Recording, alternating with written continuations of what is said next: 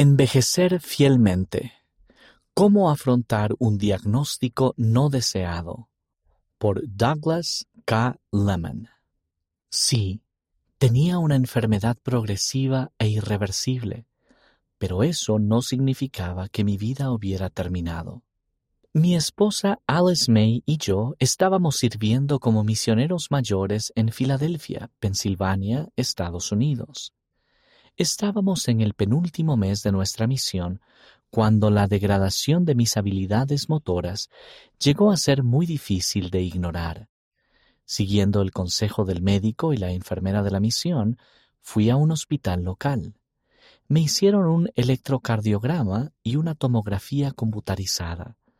Luego me atendió una neuróloga, me hizo más preguntas y ordenó más exámenes. Finalmente, para mi sorpresa, me dijo, Señor Lemon, tiene la enfermedad de Parkinson. No era el diagnóstico que esperaba y ciertamente tampoco lo deseaba, pero ¿qué podía hacer? Cuatro fases. Eso fue hace dos años y comenzó un proceso que desde entonces he agrupado en cuatro fases. Las comparto aquí con la esperanza de que puedan ser útiles para otras personas que estén lidiando con un diagnóstico no deseado. Estas son algunas de las cosas que he aprendido. 1. Aprender acerca de la enfermedad. Busqué en línea, compré algunos libros, me reuní con otro neurólogo, Quería saber qué impacto podría tener la enfermedad de Parkinson en mi esperanza de vida y mis capacidades motrices. Mientras reunía información, también oraba pidiendo guía. Sabía que el Padre Celestial y Jesucristo me ayudarían a obtener la información y la ayuda médica que necesitaba. Aprendí que la enfermedad de Parkinson por lo general no afecta cuánto tiempo vives, pero sí influye en lo que puedes hacer. Avanza de manera diferente en cada persona, empeora con el tiempo, no es curable.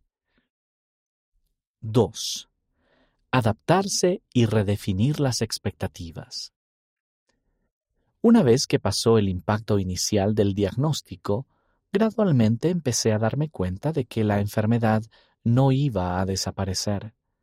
Mi esposa y yo hablamos sobre nuestro futuro y lo que significaría si perdiera parte de mi movilidad. ¿Qué sucedería si no pudiera conducir o caminar? En un tierno momento en el que le hice esas preguntas a mi querida esposa, ella respondió con sencillez y sin vacilar, Entonces yo cuidaré de ti. Estábamos agradecidos de no haber esperado para servir al Señor como misioneros de tiempo completo y de haber podido servir mientras nuestra salud aún era buena.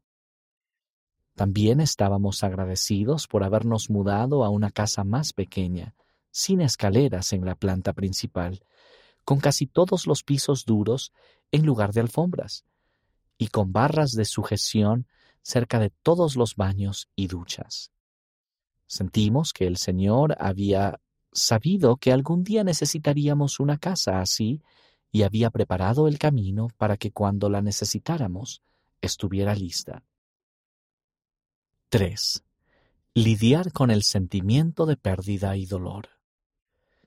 Durante los meses siguientes pasé mucho tiempo en casa y tuve mucho tiempo para pensar.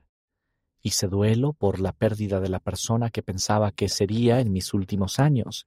Hice duelo por el futuro que mi esposa y yo habíamos imaginado anteriormente. Soporté días de desánimo. Oré mucho a medida que los síntomas empeoraban. Aumentó mi necesidad de encontrar maneras positivas de lidiar con la situación. Entonces el Señor proporcionó una fuente inesperada de apoyo. Mi esposa y yo fuimos llamados a ser los especialistas de bienestar y autosuficiencia de nuestro barrio.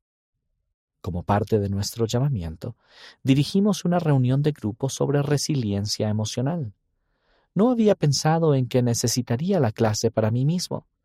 Sin embargo, al final de la primera reunión pensé, vaya, esto es para mí. Hablamos de evitar los patrones de pensamiento negativos, ser positivos y controlar nuestros sentimientos. Eso me dio algunas herramientas prácticas que con el tiempo me ayudaron a mí y a mi esposa también a desarrollar una actitud saludable hacia mi enfermedad. 4. Aprender de esta prueba. Recuerdo que un día pensé, si fuera a elegir una enfermedad para mí sería esta, porque en este momento no acorta mi vida, pero me obliga a someterme a la voluntad de Dios no se me ha dado más opción que aceptarla, y aquello ha sido una bendición. Estoy más tranquilo, más en paz. Siempre había vivido demasiado en el futuro, preocupado por cuál sería el siguiente capítulo de mi vida. La enfermedad de Parkinson me ha ayudado a contentarme con vivir en el presente, a hacer el bien que puedo hacer ahora. Poco a poco he aprendido a someterme a mí mismo y a mi futuro al Señor de forma más completa y sin reservas. Estudié pasajes de las Escrituras que hablan sobre cómo progresar gracias a las pruebas. Volví a leer discursos y artículos del elder Neil A. Maxwell del Quórum de los Doce Apóstoles. Recordé un discurso en el que el elder Richard H. Scott del Quórum de los Doce Apóstoles nos aconsejó que en momentos de prueba no preguntáramos ¿por qué tengo que sufrir esto? sino más bien, ¿qué debo aprender de esta experiencia?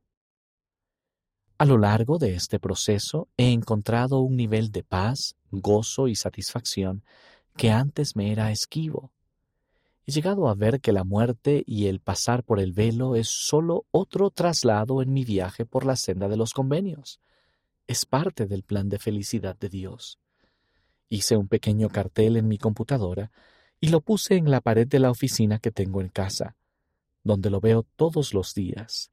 Dice, sé bueno, haz el bien, conténtate, relájate y confía en el Señor. Confíen en el Señor. Hoy en día, en este punto del avance de la enfermedad, llevo una vida bastante normal. Todavía puedo conducir un auto. Hace poco fuimos llamados como obreros del templo. Hay cosas que puedo hacer y cosas que no puedo hacer. Ando con un bastón cuando salgo de la casa. Me emocionan las cosas pequeñas, pero también me he vuelto más sensible a las necesidades de los demás. No estoy seguro de cómo se desarrollará mi futuro, pero tengo la seguridad de que, pase lo que pase, el Señor me ayudará a sobrellevarlo bien y a encontrar gozo. Ha sido una buena instrucción para mí y no quiero perderme la lección. El autor vive en Utah, Estados Unidos. Su diagnóstico afecta a otras personas. Los cónyuges de aquellos que experimentan un diagnóstico no deseado pueden experimentar muchas de las mismas reacciones y sentimientos de su esposo o esposa. Recuerden que la vida del cónyuge también cambia. Ha sido una bendición para nosotros hablar sobre los cambios que se avecinan y cómo estar en paz con ellos, dice Alice May, la esposa de Doug. Cuando un padre o madre recibe un diagnóstico médico que le cambia la vida, también es difícil para sus hijos. Tenemos cinco hijos varones muy unidos a nosotros, dice Doug. Dijeron que fue difícil para ellos cuando les hablamos de mi diagnóstico. Uno de ellos expresó lo que todos sentían cuando dijo, Siempre pensamos que eras Superman y que nunca cambiarías. Ahora vemos que eres vulnerable y que no siempre podrás hacerlo todo. La mayoría de las personas simplemente no saben qué decir o cómo expresar empatía. Así que sean pacientes con ellas. Doug dice, agradezco a aquellos que han dicho algo sencillo como, lo siento mucho, debe ser difícil para usted.